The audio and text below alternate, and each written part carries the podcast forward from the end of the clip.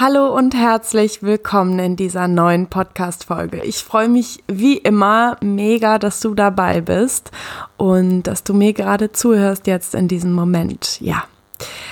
Heute soll es um das Thema bedürfnisorientierte Kinderbegleitung gehen.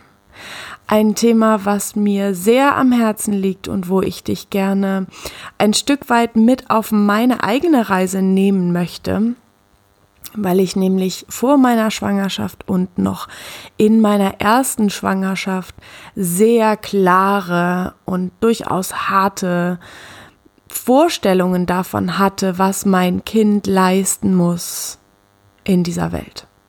Ich war der tiefen Überzeugung, dass ähm, es wohl erzogen sein sollte, dass es sich benehmen können muss, ähm, dass es essen soll, was auf den Tisch kommt ähm, ich war der Überzeugung, dass es Erziehung braucht, damit mein Kind gehorcht. Und für mich kam der Wendepunkt, als ich mich in meiner Schwangerschaft von einer Psychologin habe begleiten lassen und wir gemeinsam eine Bindungsanalyse begonnen haben.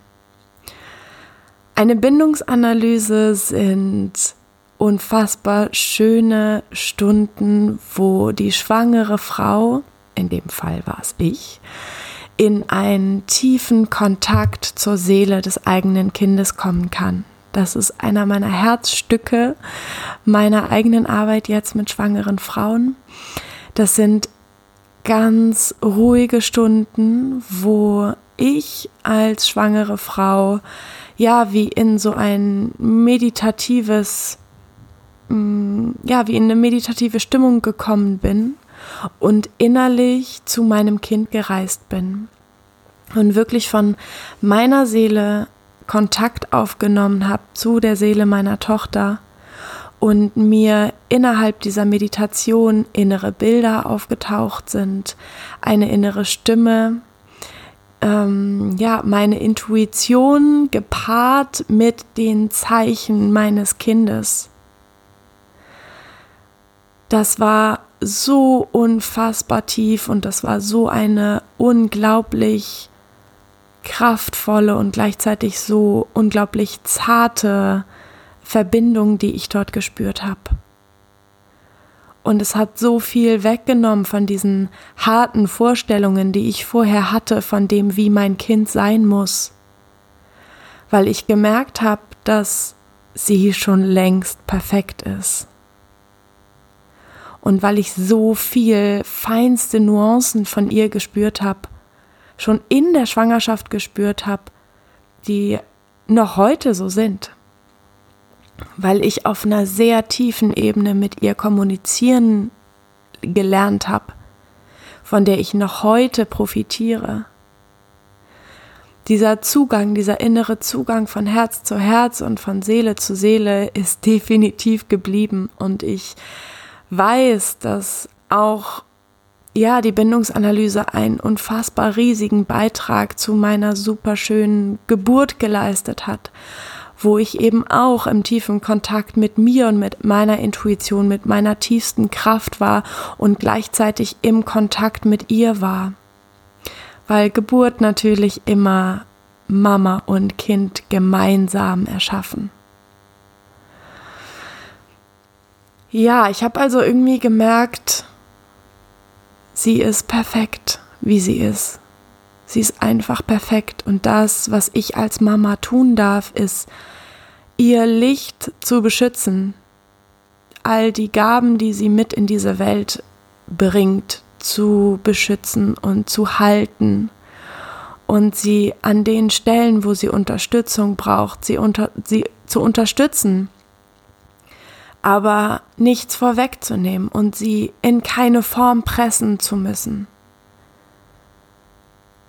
damit sie der, den gesellschaftlichen Normen entspricht. Also diese Angst, die, glaube ich, vorher sehr viel mitgeschwungen ist, die Angst, was ist, wenn mein Kind sich außerhalb der Norm verhält? Wie werde ich dann angeguckt? Wie wird dann über mich gesprochen? Diese Angst ist langsam gewichen und dieser Kontakt von Seele zu Seele hat sich intensiviert, die ganze Schwangerschaft durch, ähm, ja, bis hin in die Mutterschaft. Und wir hatten dann eine unfassbar schöne, sehr intensive Geburt über vier Tage lang.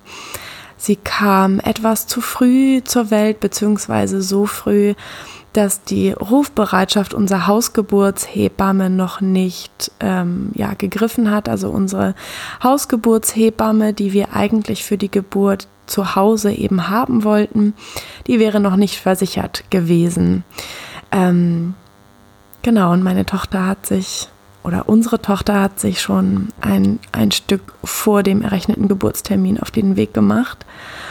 Und wir waren eben echt in, in einer großen Bubble einfach diese ganzen vier Tage und ich war sehr, sehr, sehr verbunden mit meiner Körperin und mit meiner Intuition und mit meiner inneren Weisheit und ähm, wurde natürlich auch unfassbar doll unterstützt von meinem Mann, von ihrem Papa, der jede Sekunde an meiner Seite war und ähm, für meine Bedürfnisse gesorgt hat, für meine Grenzen gesorgt hat, weil es natürlich innerhalb dieser vier Tage immer wieder Eingriffe in meine Geburt geben sollte, wo ich intuitiv genau wusste, dass das nicht wichtig ist, dass das nicht richtig ist, dass sich das nicht gut anfühlt für unseren Weg durch die Geburt und intuitiv genau wusste, was ich brauche und was mein Kind braucht, damit wir wirklich ja, diese Geburt wirklich sanft und selbstbestimmt erleben dürfen.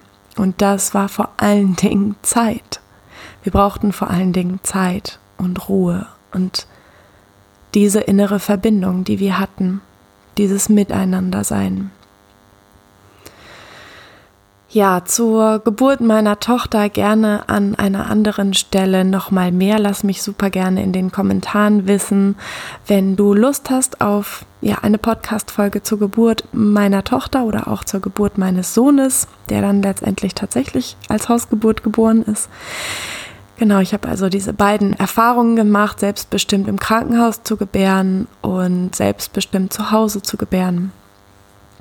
Genau, und das ist eben auch das, was ich in meinem Online-Kurs zur ganzheitlichen Geburtsvorbereitung weitergebe. Ja, nach der Geburt gab es tatsächlich wieder diese Stimmen in mir, vor allen Dingen in konfliktreichen Momenten gab es die Stimme in mir, die gesagt hat, jetzt muss sie doch mal alleine schlafen können, ähm, stillen bedeutet, dass die Mutter sich nicht von ihrem Kind lösen kann. Es kamen wieder ganz viele Sätze in meinen Kopf, ganz viele innere Überzeugungen, ganz viele Glaubenssätze in meinen Kopf, die ich sacken lassen musste, in denen ich mir erstmal bewusst werden musste, auf die ich erstmal klarkommen musste, dass da eine so harte und ja auch destruktive Stimme in meinem Kopf war, die mir sagen wollte, wie ich mein Kind zu erziehen habe. Und ich musste erstmal lernen oder wichtig für mich war zu erkennen, dass ich mir eben diese inneren Glaubenssätze bewusst machen muss und dass ich sie mir anschauen muss und dass ich mir vor allen Dingen bewusst darüber werden muss, woher diese inneren Glaubenssätze kommen. Und das, was ich mehr und mehr verstanden habe in diesem ganzen Prozess, war, diese Art von innerer Stimme erzählt mir nicht, wie ich mein Kind liebevoll und geborgen, gehalten, durch dieses Leben begleiten darf und kann, sondern diese Art von innerer Stimme erzählt mir von meiner eigenen Kindheit. Und das, was es braucht, um diese innere Stimme zu verstehen, ist zurückzugucken, in die eigene Kindheit zu gehen. Dieser kleinen Pia in mir, meinem inneren Kind, meiner kleinen Pia in mir, das Mikrofon in die Hand zu geben und zu sagen, erzähl mir deine Geschichte. Erzähl mir, wie du dich damals gefühlt hast. Erzähl mir, welche inneren Überzeugungen du gehört hast oder welche du gefühlt hast. Und in dem Moment, als das passiert ist, hat sich so unfassbar viel verändert. Das war an der Stelle, an der Stelle ist einfach diese Sanftmut wiedergekommen. Genau diese Verbindung, die ich in der Bindungsanalyse von Herz zu Herz zu meiner Tochter gespürt habe. An der Stelle habe ich mich zurückerinnert, dass auch ich perfekt bin und dass auch die Kleine in mir so perfekt war und ist. Und dass sie Dinge gelernt hat, dass sie Dinge gehört hat, dass sie Dinge erlebt hat, aus denen heraus die gewisse Überzeugungen über sich selbst oder über das Leben gelernt hat, die ich jetzt aber als Erwachsene nicht leben muss,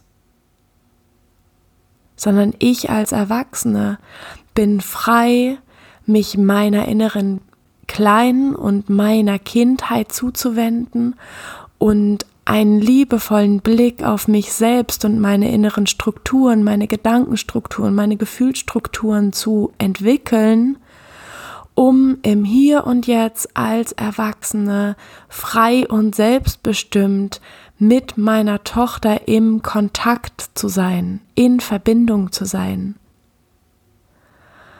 Und da war ich wieder an der Stelle, wo ich gemerkt habe, wir brauchen hier keine Erziehung. Wir brauchen Beziehung. Wir brauchen liebevolles Miteinander sein. Wir brauchen Vertrauen. Wir brauchen eine tiefe, tiefe, tiefe Vertrauensbasis. Und wir brauchen Liebe. Und alles andere kommt. Alles andere kommt. Wenn ich ihren perfekten Kern begleite, und sie unterstütze, dann ist schon längst alles da. Und dann muss ich meinem Kind nicht beibringen, dass es Hallo sagt. Und ich muss auch nicht meinem Kind beibringen, aufzuessen, weil es selbst entscheiden kann und weil es selbst bestimmen darf, wie ihr eigenes Körpergefühl ist. Ich habe gerade neulich mit einer Klientin darüber gesprochen, wie unfassbar abgespaced das ist, dass wir vielleicht selber das in unserer Kindheit so erlebt haben, dass der Teller aufgegessen werden muss, gerade wenn wir uns selbst diesen Teller genommen haben. Und wir dann unseren Kindern eben genau das beibringen wollen, weil wir gelernt haben, dass das so ist, dass man das so macht weil mit uns selbst ebenso umgegangen wurde, erwarten wir es auch von unserem Kind. Das ist das, was diese, diese innere Stimme sagt, was diese inneren Glaubenssätze immer wieder sagen. Und das Abgespacede daran ist ja, das Kind lernt nichts dabei, nichts, weil nicht mal wir als Erwachsene essen unseren Teller auf, wenn wir merken, wir sind satt. Zumindest im besten Fall nicht. Das heißt, wir wollen unserem Kind da etwas beibringen, was nicht mal als Erwachsene gilt. Das ist nicht mal eine Regel, die im Erwachsenenalter gilt. Abgespaced, wirklich abgespaced. Und gleichzeitig weiß ich natürlich aus eigener Erfahrung, wie es ist, dass einen die eigene Kindheit überrollt und so viel hochkommt und so viel angeguckt werden möchte und dass das manchmal echt extrem anstrengend und auch extrem emotional ist. Und ich weiß trotzdem auch, dass das der einzige Weg ist, wirklich mit mir in Kontakt zu kommen und der einzige Weg ist, um aus diesem Kontakt mit mir selbst dann in den liebevollen Kontakt mit meinen Kindern zu gehen. Elternschaft bedeutet für mich also, dass wir immer wieder Bewusstsein darüber schaffen, welche innere Stimme mitläuft, welche innere Kommentator mitläuft, welche inneren Glaubenssätze mitlaufen und wir bewusst oder unbewusst glauben, erfüllen zu müssen. Elternschaft bedeutet auch die tiefe Auseinandersetzung mit seinen inneren wunden Punkten für mich zumindest. Bedeutet auch, dass ich mich als Mama und mein Mann sich als Vater immer wieder hinterfragt, immer wieder bewusst darauf schaut, was mache ich eigentlich, warum mache ich das? Und beschützt es mein Kind, trägt es zu, zu dem Wachstum meines Kindes bei, erhält es oder schützt es das Licht meines Kindes oder schadet es und trübt es das Licht meines Kindes. Und diese Prozesse brauchen Zeit, brauchen unbedingt Zeit. Die Prozesse nach innen zu gehen und seine eigenen Wunden zu heilen, das braucht Zeit. Und es braucht im Hier und Jetzt räumlich Zeit, dass wir uns immer wieder von Herz zu Herz mit unserem Kind verbinden immer wieder genau hinzuspüren, wo steht mein Kind gerade, was braucht mein Kind gerade, in, in den Kontakt zu kommen mit seiner Intuition und eben von Herz zu Herz sich zu verbinden und wirklich hinzuspüren. Nicht hinzugucken in allererster Linie und auch überhaupt nicht das drüber nachdenken, sondern das bloße Hinspüren von Herz zu Herz mit der Frage, was braucht mein Kind gerade und wo steht sie gerade und wie kann ich sie bestmöglich unterstützen, in dieser Welt, in diesem Leben genauso perfekt zu bleiben, wie sie zu Anbeginn an, von Anbeginn an schon war. Ja. Lass mich super gerne deine Gedanken dazu wissen. Ich würde mich super freuen, wenn du Lust hast, hier zu kommentieren oder auf einem Post auf Instagram oder Facebook zu kommentieren und einfach zu erzählen oder mir auch eine persönliche Nachricht schreibst, gerne auch über meine Website, wie immer, www.pia-mortimer.de. Von Herzen ganz, ganz, ganz, ganz liebe, warme, sonnige Grüße aus dem Norden, aus Hamburg. Und ja, bis ganz bald, meine Liebe. Tschüss.